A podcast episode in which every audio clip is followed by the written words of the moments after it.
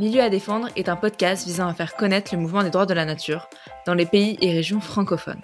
En partant à la rencontre de personnalités, projets, initiatives, associations et collectifs divers, nous tenterons de définir les contours d'un mouvement à la fois singulier et hétérogène, qui ne cesse de prendre de l'ampleur dans le monde.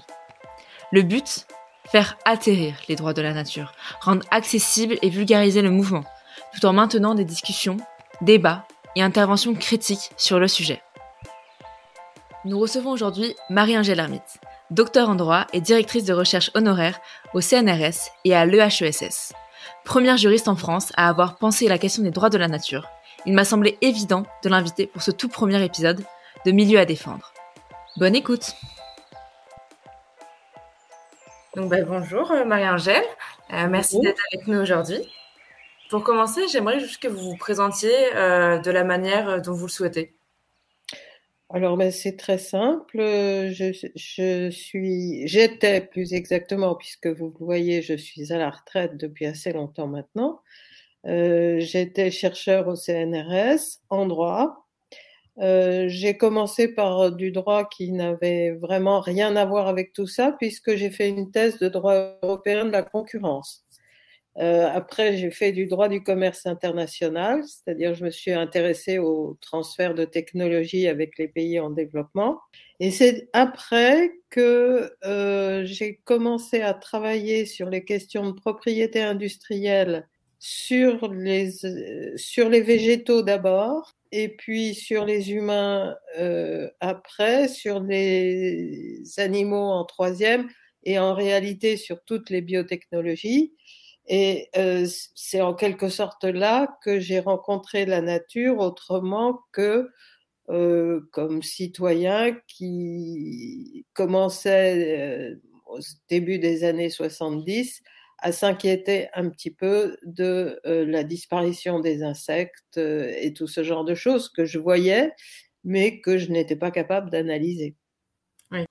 Et tout ça, donc ça vous a emmené finalement à l'idée de droit de la nature. Alors bon, je pense pas que vous l'appeliez comme ça à l'époque, mais euh, plus peut-être de subjectivisation des éléments naturels. Et comment est-ce que ça vous est venu? Parce que c'est vrai que enfin, maintenant, aujourd'hui, ça paraît un peu plus euh, logique, ça paraît plus aller de soi, et encore, ça dépend des milieux où on en parle. Mais euh, c'est vrai qu'à l'époque, c'était pas du tout quelque chose dont on parlait des droits de la nature. J'utilise parfois l'expression droit de la nature parce qu'elle est commode et elle permet de regrouper aussi bien euh, les rivières que les animaux ou euh, les végétaux. Mais pour moi, c'est une, euh, c'est une expression inexacte, tout simplement parce que la nature, personne ne sait ce que c'est, personne ne s'entend dessus, ou, tout, ou du moins tout le monde croit savoir ce que c'est, mais dès qu'on gratte un petit peu, il n'y a plus du tout d'accord. Et de toute façon, si jamais il y a une nature euh, qui a existé autrefois, ça fait belle lurette que euh, s'agit de ce que Philippe Roqueplot, un chercheur euh, au CNRS, appelait la technonature, c'est-à-dire nous sommes dans une technonature, une nature qu'on a modifiée depuis que l'homme est sur Terre et pas uniquement depuis l'Anthropocène, même si évidemment euh, les choses se sont accélérées et accentuées, approfondies. Donc, pour moi, ce sont vraiment euh, des questions de, technique juridique euh, sur l'intérêt ou pas de faire de différentes entités naturelles des sujets, ce qu'on appelle techniquement des sujets de droit, c'est-à-dire euh, des points d'imputation sur lesquels on peut mettre des droits, éventuellement des obligations, mais ce n'est pas euh, nécessaire, même si en réalité, quand on creuse un peu, on voit qu'il y a des tas d'obligations qui sont imposées aux sujets dits naturels. Voilà. Donc, euh, pourquoi j'ai été amenée à penser qu'il y ait qu'il fallait qu'il y ait de tels droits, eh bien, c'est précisément à partir du droit économique. C'est-à-dire à partir de ce que m'avait demandé euh, la Commission des communautés européennes, puisqu'à l'époque c'était les communautés européennes. On était en 1987 Donc, cinq ans avant la Convention sur la biodiversité, on savait qu'il fallait, enfin, qu'il y avait un projet de négociation de convention, mais personne ne savait ce que c'était que la biodiversité. C'était un concept nouveau. Ça paraît impensable aujourd'hui, mais à l'époque, biodiversité, ça n'existait pas. Diversité biologique, ça n'existait pas. On connaissait les écosystèmes, on connaissait les habitats, on connaissait les, espèces, mais on ne connaissait pas la biodiversité. Donc il s'agissait de construire ce que pouvait être la biodiversité. Et alors là, euh, pourquoi m'a-t-on demandé à moi, qui n'avais jamais fait de droit de l'environnement euh, Ça montre euh, en fait l'erreur de perspective de l'Union européenne dès le départ. Oui. puisque au lieu de demander à un spécialiste des écosystèmes, il y en avait à l'époque, euh, on a demandé à quelqu'un qui connaissait les droits de brevet sur les gènes et qui connaissait rien aux écosystèmes. Donc, on voit bien que à l'époque, euh, le souci qu'avaient les communautés européennes, c'était de faire en sorte que soit réglé le premier problème dit de biopiratage, puisque c'était à ce moment-là que ça commençait à arriver, c'est-à-dire la manière dont euh, les entreprises allaient dans différents pays de la planète et si possible dans les pays euh, de, de, grande biodiversité, allaient prélever des échantillons les emporter dans des laboratoires euh, dans les pays développés, faire des biotechnologies avec, prendre des brevets sur les, gènes, euh, les cellules, etc., et faire de l'argent. Oui, donc tout de suite, c'était sous le prisme économique, en fait. C'était la biodiversité sous le prisme de l'argent et, et, du commerce. Voilà. Donc, moi, ce qu'on m'a demandé, c'est vous qui connaissez les brevets sur les gènes, euh, sur les organismes vivants, etc., qu'est-ce que vous avez à nous dire de la biodiversité? Alors, ils ont peut-être eu le tort de me le demander au moins un an avant la tenue de la conférence, qui était en mars 1987, ce qui m'a laissé le temps de travailler. Alors, les questions de brevets de gènes, tout ça, je connaissais, je n'avais pas besoin de travailler spécialement. Par contre, je me suis tout de suite demandé, oui, mais euh, dans, dans, la biodiversité, on avait des définitions scientifiques déjà qui commençaient à apparaître. Il n'y a pas que des gènes. Il y a aussi des organismes. Ces organismes, ils interagissent entre eux et ils interagissent à l'intérieur d'écosystèmes. Et c'est là que j'ai commencé à mettre en route un, plus que ce qu'on m'avait demandé, en quelque sorte, et à essayer de comprendre euh, ce que pouvaient être ces écosystèmes en droit et ce qui habitait ces écosystèmes, c'est-à-dire les champignons, les cellules, les... et les gènes étaient une toute petite partie finalement euh, de, euh, de, de, la mission qu'on m'avait confiée. Donc voilà l'histoire. Vous avez un petit peu tiré le fil finalement en fait. Vous êtes parti des gènes et après. Exactement. Je suis partie des gènes et je suis remontée euh, là où se trouvaient les gènes et où on rencontrait des écosystèmes, des forêts, des rivières, des... et où on rencontrait des peuples autochtones, où on rencontrait des communautés locales, des paysans. Et tout d'un coup, c'était beaucoup plus compliqué que la brevetabilité des gènes. Bien sûr. Et du coup, donc un an après, vous présentez vos travaux. Et comment ça se passe alors à ce moment-là? Alors, il faut voir, c'est donc à Dublin, dans une très grande salle, il y a probablement à peu près un millier de personnes qui viennent du monde entier. Euh, et il y a trois rapports introductifs, un en économie, un en écologie et un en droit. Et après, tout le monde se sépare pour constituer des ateliers sur différents points. Et c'est là que euh, je fais une conférence. Alors, euh, les gens ont trouvé ça très français, ce qui n'était pas du tout le cas, en dix points euh, pour partir des gènes et remonter aux écosystèmes et montrer que en réalité, euh, dans la jurisprudence, à chaque fois que se pose la question de savoir ce qu'on implante comme construction humaine dans un écosystème et que on met en relation euh, ce projet humain avec euh, le mode de vie euh, des, organismes unicellulaires ou pluricellulaires, des végétaux, etc. Et je finis par conclure, dans ces cas-là, c'est toujours le crapaud qui perd. Alors ça, j'avais regardé la jurisprudence euh, et j'avais été assez effondrée du fait que les besoins des organismes vivants cédaient toujours devant le besoin euh, de faire une autoroute, de faire une ligne de chemin de fer, d'installer un, un, EHPAD, puisqu'il y avait, euh, il y avait des, exemples pris euh, un petit peu dans tous les, domaines. Et j'ai eu beaucoup de mal à trouver vous savez, la, directive sur les habitats n'était pas encore, n'existait pas. Elle n'a existé que cinq ans plus tard. Donc voilà, je, je n'avais pas de munitions pour dire voilà comment on peut faire. Et c'est là que j'ai dit, eh bien, il faut qu'ils soient sujets de droit, qu'on leur accroche des droits et qu'ils puissent se défendre directement devant les tribunaux.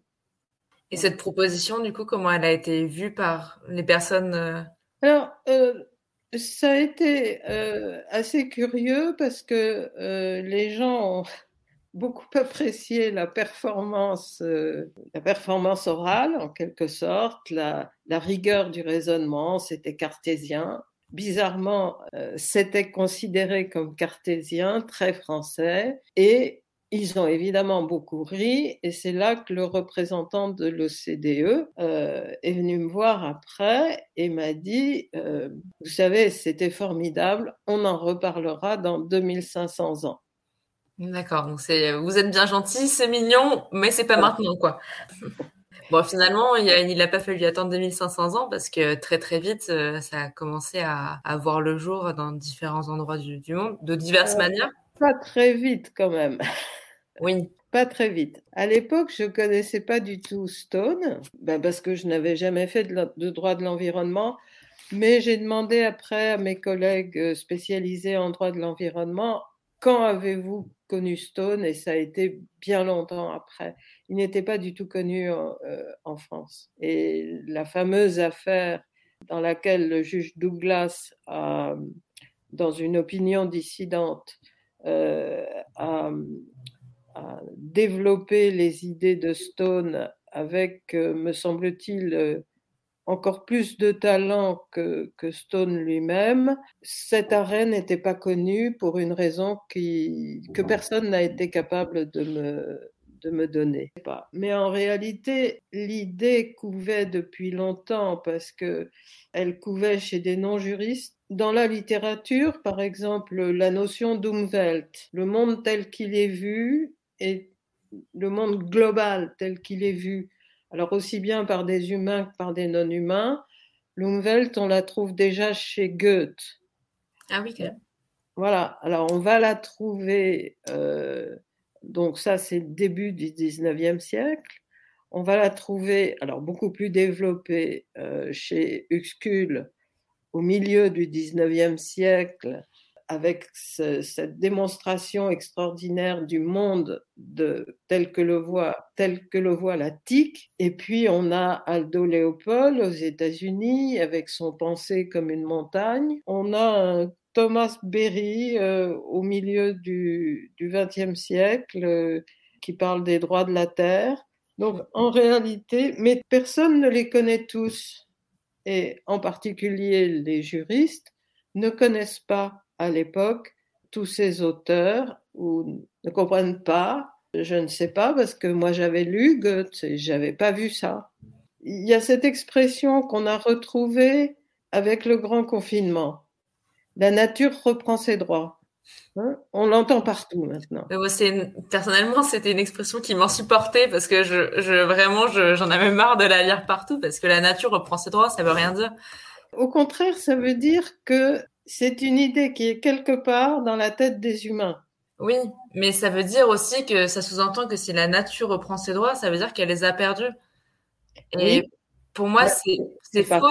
Pour moi, c'est bah, pour moi, c'est plutôt que la nature, elle, elle a des droits, enfin, qui lui sont intrinsèques, euh, mais qui sont pas reconnus par les êtres humains. Bah, c'est bien ce que signifie qu'elle les reprend. Si vous prenez la manière dont était vue dont a été vue la Déclaration des droits de l'homme en 1789. Les révolutionnaires disent bien que les droits en question, ils ont toujours existé. Simplement, les malheurs du temps, les tyrannies, etc., les avaient écartés et que euh, les humains reprennent leurs droits en 1789, qui étaient des droits qui n'avaient jamais cessé d'exister, mais qui avaient été mis à l'écart. Et là, c'est exactement la même chose. Ah, vous allez peut-être me convaincre. non, c'est vrai, c'est vrai. Vu, vu, sous ce prisme, c'est vrai. Le problème, c'est que pour l'instant, les gens qui utilisent spontanément cette expression, qui est propre à la France d'ailleurs, les autres pays disent euh, la nature reprend sa place. Nous, on dit elle reprend ses droits. Donc, euh, je sais pas, il faudrait qu'il y ait des linguistes qui se qui se penche un peu sur la question. Moi, je suis juriste, je suis pas capable de le faire. Oui, mais c'est intéressant, ouais, la différence d'expression qui est utilisée.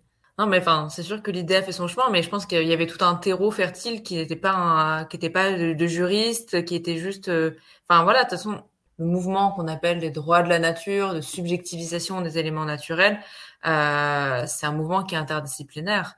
Euh, Par contre, effectivement, c'est c'est pas qu'une affaire de droit, c'est aussi bien plus que ça. Et on le, c'est important de montrer quel est le terreau euh, euh, psychique en réalité qui va permettre progressivement, même dans des pays comme la France, etc., qui va permettre de reconnaître des droits à la nature, enfin aux éléments naturels. Ça va être long, il y a d'énormes résistances, mais ça va se faire. Bah, justement, euh, enfin, pour faire un petit peu le, lien, ben, on voit que, enfin, ça a commencé dans des pays, on va dire, euh, dans des pays euh, notamment andins. Ça a commencé en Équateur, en Amérique du Sud, aussi en Nouvelle-Zélande. Et là, depuis peu, on voit plein d'initiatives qui émergent dans les pays et régions francophones. Alors finalement, plus des expérimentations locales, ça arrive beaucoup moins par que dans les autres pays, c'était plutôt par la jurisprudence, par de la loi, par la constitution. Et on voit que dans les pays et régions francophones, ça arrive plus par ces expérimentations locales, par ces initiatives. Et c'est vrai que depuis deux ans, ça, euh, ça émerge de, enfin, de partout. Et euh, enfin, moi, quand j'étais partie en Équateur, euh, vraiment, il y a, il y a, il y a trois ans, on me disait, quand je parlais de, des droits de la nature, on me regardait avec des grosses mirettes en me disant, mais qu'est-ce que tu dis. Et puis maintenant, en fait, ça paraît quand même un peu plus, ça paraît un peu plus, pas aller de soi, mais ça paraît un peu plus normal et, plus accepté et plus, ouais, plus accepté dans la cité française. Et comment est-ce que vous expliquez le fait que maintenant, justement, est-ce que c'est lié à ce que vous disiez avant, cette, ce, cette psyché derrière et toute cette réflexion par rapport à la nature? Enfin, comment est-ce que vous expliquez le fait que ça, ça arrive enfin dans les pays et régions francophones? Alors, moi, je ne ferais pas forcément une telle distinction entre francophones et reste du monde, mais plutôt entre des pays qui ont des fortes influences de communautés indigènes, autochtones, etc., euh, y compris dans des pays comme les États-Unis ou l'Australie, je vois les, les, les, expérimentations qui sont faites aux États-Unis ou au Canada d'ailleurs sur les, sur les droits des rivières, c'est toujours soutenu par euh, des tribus indiennes. C'est pas un, c'est, c'est pas, c'est pas un hasard. Donc, vous avez en réalité une forte résistance des pays occidentaux avec une moindre résistance lorsque il y a euh, des, lorsqu'il reste des peuples premiers. En France, vous n'avez plus beaucoup de peuples premiers, sauf évidemment en Nouvelle-Calédonie qui a des, expérimentations très intéressantes en la matière. Il pourrait y en avoir un peu en Guyane, mais la situation est plus compliquée. Euh, mais en Martinique ou en Guadeloupe, vous n'allez pas parler de peuple premier. Donc, euh, voilà, en réalité, en France, sauf en Nouvelle-Calédonie, nous n'avons pas ce type d'influence. Donc, pour moi, c'est pas tellement une question de linguistique et culturelle. Je me suis un peu mal exprimée, ouais, c'était aussi ce que je voulais dire, oui, effectivement.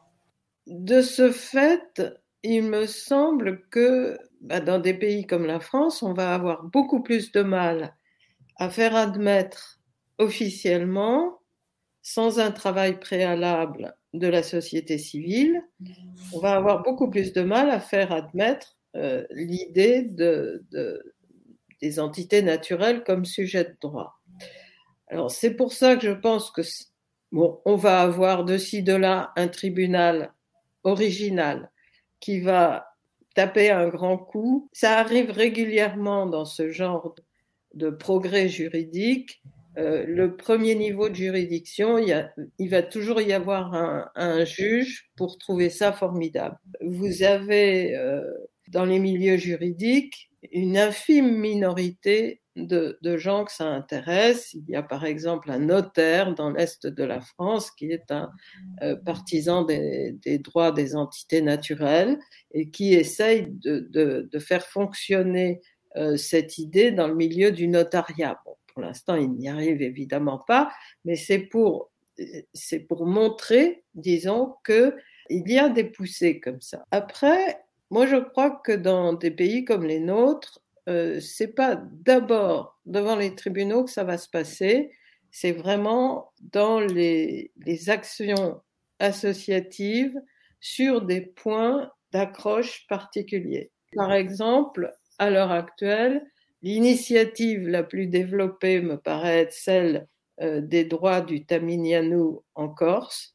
Alors c'est peut-être pas un hasard que ça soit produit en Corse.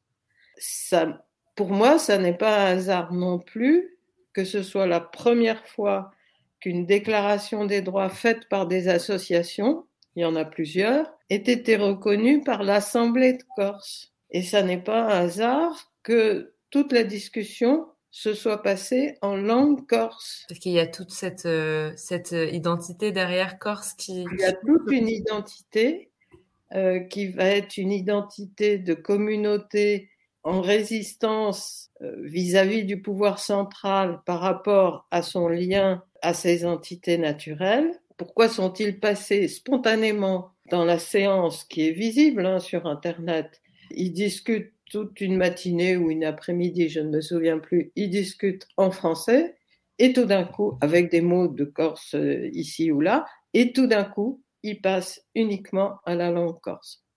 Donc, il y a tout un substrat culturel naturel qui permet que ça émerge là. Ça émerge aussi, mais euh, c'est pas reconnu par les autorités, dans les Pyrénées orientales avec euh, la déclaration du fleuve La Tête. On est loin de Paris. On est dans les montagnes, on est loin de Paris. En fait, c'est dans les. Vous pensez que c'est là où il y a des identités finalement locales qui sont assez marquées, que du coup, ça peut naître plus facilement. Ça peut naître plus facilement. Après, ça va se diffuser et euh, pour une raison que qui m'échappe, il faudrait que des, ben, je sais pas, des anthropologues m'expliquent pourquoi apparemment là où ça marche le mieux, euh, c'est autour des rivières et des fleuves, mmh. plus qu'autour de tel ou tel écosystème. Oui, par exemple une forêt, d'autres types d'écosystèmes. Euh. Voilà, ça, ça sera la forêt. La forêt, ça va être la prochaine, euh, la prochaine étape, Je probablement. Mais c'est vrai qu'actuellement, la plupart des, de toutes les décisions qui sont prises, même à travers le monde, c'est autour des, des, rivières, des fleuves. On voit Atrato, Wanganui, euh, voilà. et c'est beaucoup autour des, des, des rivières et des fleuves, c'est sûr. Alors évidemment, les rivières et les fleuves, c'est l'eau. À la limite, on peut couper des arbres, on peut pas se passer d'arbres complètement, mais on peut couper des arbres plus facilement. L'eau, l'eau, c'est source de toute vie, c'est source de notre vie, de la vie des non-humains, c'est source de, toute la vie, donc c'est sûr. Donc, en réalité, toutes ces, toute cette question devrait beaucoup plus être euh, évaluée et étudiée de manière collective avec des historiens, avec des anthropologues, reprendre tous ces, euh, tous ces exemples. Pour l'instant, on travaille un petit peu avec des bouts de chandelle. Ben, c'est le but de ce podcast aussi, de faire connaître un petit peu à plein de personnes. non, mais c'est vrai, mais c'est pour ça effectivement que j'aimerais aussi avoir euh, pas que des juristes, mais aussi des anthropologues, des sociologues. Voilà. Je pense qu'une des premières euh, personnes dont le, le travail m'avait frappé dans ce sens, c'est Vinciane Després, la philosophe. Euh, lorsque j'ai lu son livre Penser comme un rat, je me suis dit, voilà, c'est la première fois qu'il y a quelqu'un qui explique euh, de manière extrêmement rigoureuse du point de vue scientifique la façon dont moi je ressens les choses dans mes rapports avec les, autres êtres vivants. Et alors après, on a eu flores de, travaux scientifiques sur euh, la sensibilité des plantes, leur sens de la proprioception, etc. Alors, toujours la même chose. Je n'entends pas sensible au, sens euh, je vais pleurer si je suis malheureux. Hein. J'entends toute cette façon dont le, les organismes vivants, depuis le plus petit et le plus simple, euh, entretiennent des liens avec ce que nous croyons toujours être le propre de l'homme. Nous avons toujours du propre dans la façon dont on organise les choses, etc. Mais nous sommes toujours en lien, y compris avec les êtres les plus frustres. Frustre, c'est une façon de dire parce que je ne pense pas du tout qu'un virus soit frustre. C'est une manière euh, de, de, prendre conscience de cette interdépendance et de tous ces liens qui se font du plus petit être jusqu'au plus grand et euh, de comprendre que tout est connecté en permanence en fait et que dès qu'on touche à un, même si c'est le plus petit, le plus petit plancton au fin fond de l'océan, qu'en fait en fin de compte finalement ça nous ça nous touche aussi. En réécoutant cet épisode, on s'est dit que ce serait bien de revenir sur la notion d'animisme juridique. Cette notion de Marie-Angèle Hermite qualifie donc les opérations du droit qui tendent à faire des non-humains, des entités de la nature, de véritables sujets de droit. Donc par là, elle désigne toutes les évolutions du droit qui tendent vers l'écocentrisme ou le biocentrisme. Et par exemple, dans ces articles, notamment l'article euh, La nature, un sujet de droit et bien d'autres, elle évoque la loi française de, 2016 sur la reconquête de la biodiversité qui a renforcé l'objectif de coexistence entre les humains et les non-humains sur les mêmes territoires en créant notamment des zones prioritaires de biodiversité, un principe de solidarité écologique, la continuité écologique ou encore qui a reconnu le préjudice écologique. Euh, cette même loi avait d'ailleurs remplacé dans le Code de l'environnement l'expression espèce animale et végétale qui assurait une certaine différenciation entre les êtres euh, vivant et excluer l'homme. Et donc en, remplaçant cette expression par l'expression euh, être vivant. Il y avait eu d'ailleurs un débat assez vif euh, au sein de l'Assemblée nationale euh, sur ce changement. Et donc Marie-Angèle Hermite distingue ensuite trois fondements à cet animisme juridique selon les pays, selon les, cultures où cet animisme se développe. Et selon elle, il y a trois fondements. Donc un fondement d'abord euh, scientifique, un fondement davantage spirituel et un autre euh, basé sur euh, des cosmovisions et des cosmogonies davantage autochtones, indigènes. Et c'est ce qu'elle va développer dans la suite de cet épisode. Parce que les milieux scientifiques ont accepté les, les idées que j'avais commencé à exposer donc en 1987 pendant très longtemps, il y a eu un blackout total, euh, parfois une critique, mais le plus généralement un blackout. Bon, il y a des gens qui se sont fait euh, une spécialité d'en faire la critique, mais c'est assez rare. Généralement, on s'est contenté de ne pas en parler. Or, le, moment euh, où on a commencé à en parler, c'est lorsque ça a émergé euh, dans des pays donc vous avez cité l'Équateur, il y a eu la Bolivie, il y a eu la Colombie, il y a eu la Nouvelle-Zélande, etc. En même temps que, sans, réussir, là pour le coup, des Américains voulaient faire de, du Colorado, de la rivière Colorado un sujet de droit, etc. Donc, une sorte euh, de mouvement de pensée euh, dans des pays très différents les uns des autres.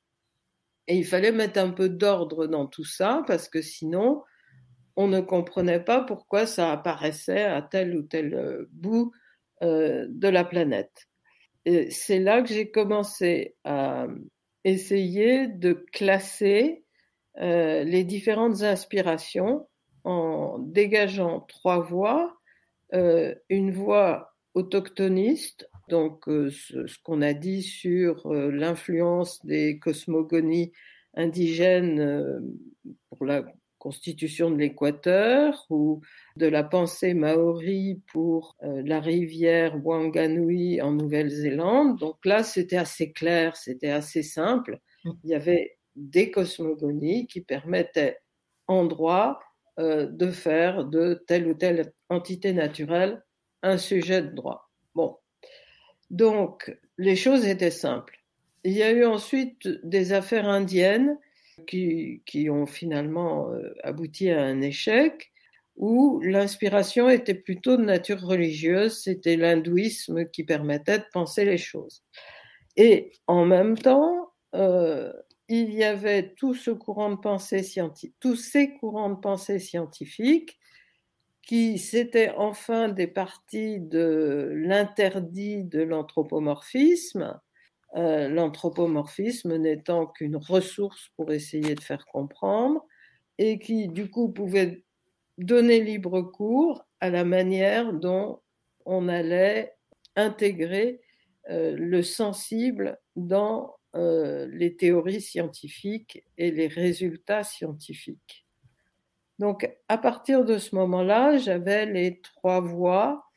Euh, celle qui m'intéresse le plus euh, en, tant qu'agissant dans l'espace francophone, c'est évidemment la troisième voie, c'est-à-dire une nouvelle manière de, de, rendre compte des données scientifiques qui permettent de créer des, liens, des ponts, des interrelations entre les différents organismes vivants, dont euh, les humains. Donc, voilà pour les trois voies. Après, l'animisme juridique, c'est plus ancien euh, chez moi.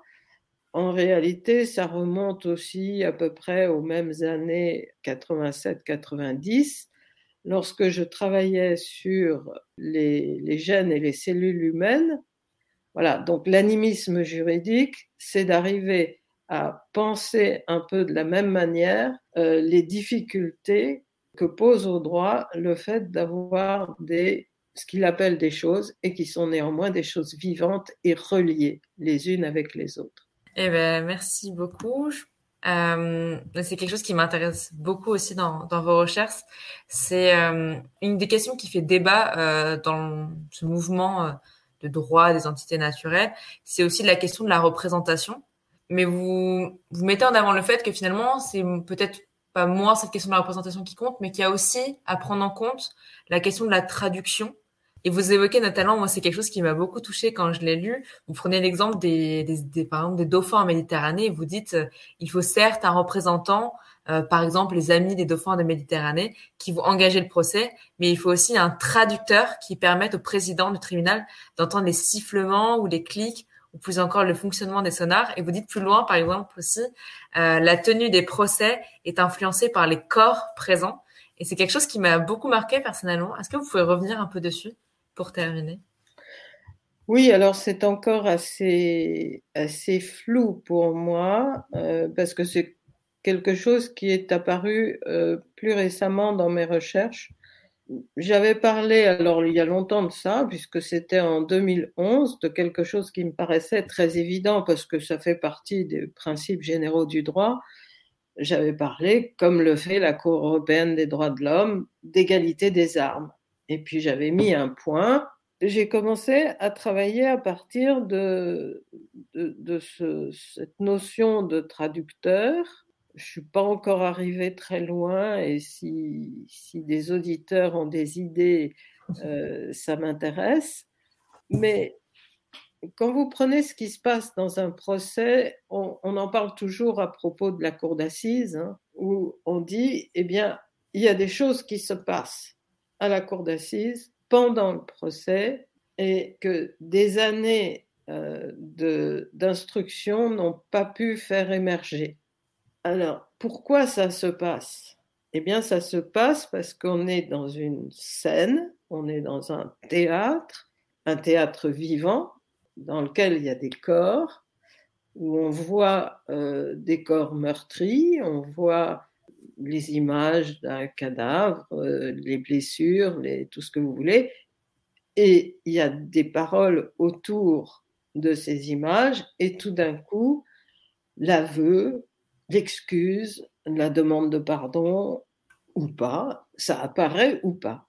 Et euh, c'est un peu ça que j'ai voulu euh, travailler avec cette idée de traducteur, c'est que, bon, la question de la représentation euh, des entités naturelles, elle va être, alors, non pas simple à résoudre, parce qu'il faut savoir qui on met comme représentant, mais c'est une question qui techniquement ne pose pas de problème en droit. Les nourrissons sont représentés, les personnes en état végétatif chronique sont représentées, euh, les grands délirants sont représentés. On sait faire de la représentation.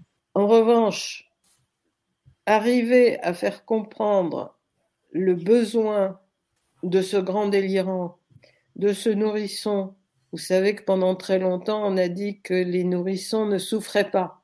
Maintenant, on sait que les fœtus, à partir d'un certain âge, ressentent la douleur, etc., etc. Donc, il faut arriver à traduire la manière, le, umwelt de, de l'entité naturelle, ses souffrances, ses bien-être, euh, ses modes de vie, etc.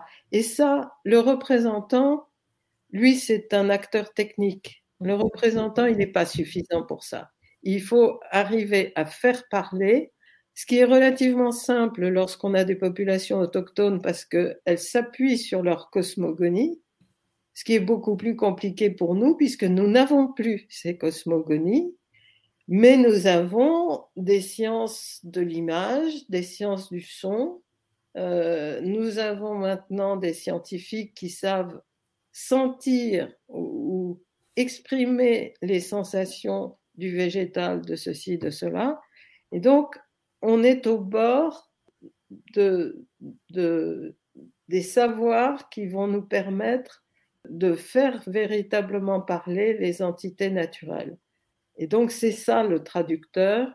La plupart du temps, ça va être des scientifiques, mais il faut ces scientifiques qui savent le faire, alors que certains de leurs collègues vont être dans une optique beaucoup plus matérialiste, mmh. euh, euh, même si les autres sont matérialistes aussi, évidemment, mais ils ont une façon différente de concevoir la matière et la manière de l'exprimer.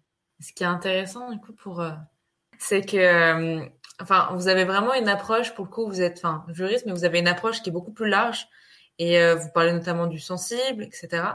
Et je, me demande du coup, enfin, ça va être la, question signature de ce podcast, euh, qu'est-ce que ça signifie pour vous, du coup, on peut dire être gardien, gardienne de la nature, du vivant? Comment j'agis? J'agis pas beaucoup puisque je suis presque exclusivement euh, devant mon ordinateur à écrire ou devant des livres à les lire. Euh, je suis pas du tout militante, je l'ai jamais été. Euh, j'ai jamais fait partie d'une association parce que j'ai toujours l'impression que ça me euh, que ça me contraint. J'aime pas les contraintes. Et à plusieurs reprises, quand on m'a demandé de rentrer dans telle ou telle chose, je leur ai dit oui, mais si je pense pas comme vous, qu'est-ce qui se passe? Et on m'a dit ah ben il y a une discipline de parti, il y a euh, l'association a ses propres, euh, etc. Et ça, c'est pas fait pour moi. Donc, euh, moi, j'agis par, euh, euh, ce que j'écris et aussi par ma manière de travailler, en ce sens que euh, depuis que j'ai fait du droit de la concurrence où j'allais voir les, fonctionnaires de la commission à Bruxelles, je suis toujours allée sur le terrain.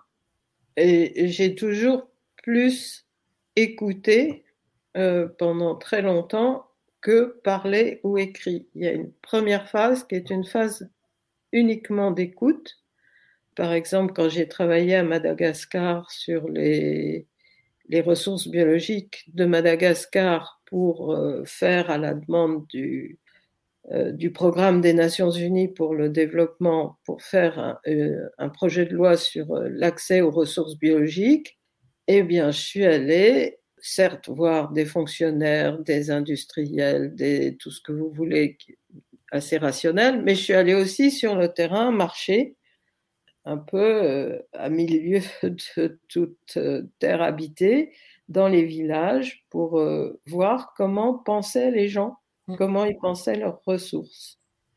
Et donc, si j'ai une spécificité, c'est celle-là, c'est d'être une juriste de terrain qui rentre, qui rentre chez elle après et, et qui après se contente d'écrire, de parler sans rien faire d'autre de particulier. Mais c'est déjà énorme, si je peux me permettre. C'est une manière d'agir. Il, il, y a plein de manières d'agir et c'est ce que j'ai envie de montrer aussi. Donc, euh, c'est un travail énorme. Eh bien, je vous remercie pour, euh, pour cet entretien et merci d'être venu et euh, d'avoir répondu à mes questions et d'avoir partagé. Et merci pour ce que vous faites puisque ça fait partie des choses que je ne suis pas capable de faire. Voilà. Il y a une complémentarité des, des actions de toute façon qui est nécessaire. Merci beaucoup d'avoir écouté Milieu à défendre, le premier podcast français dédié aux droits de la nature. Pour nous soutenir et rester au fait des actualités sur le sujet, vous pouvez nous suivre sur nos pages LinkedIn et Facebook que vous trouverez en description. N'hésitez pas non plus à noter le podcast sur votre plateforme d'écoute et à le partager autour de vous. On se retrouve au prochain épisode.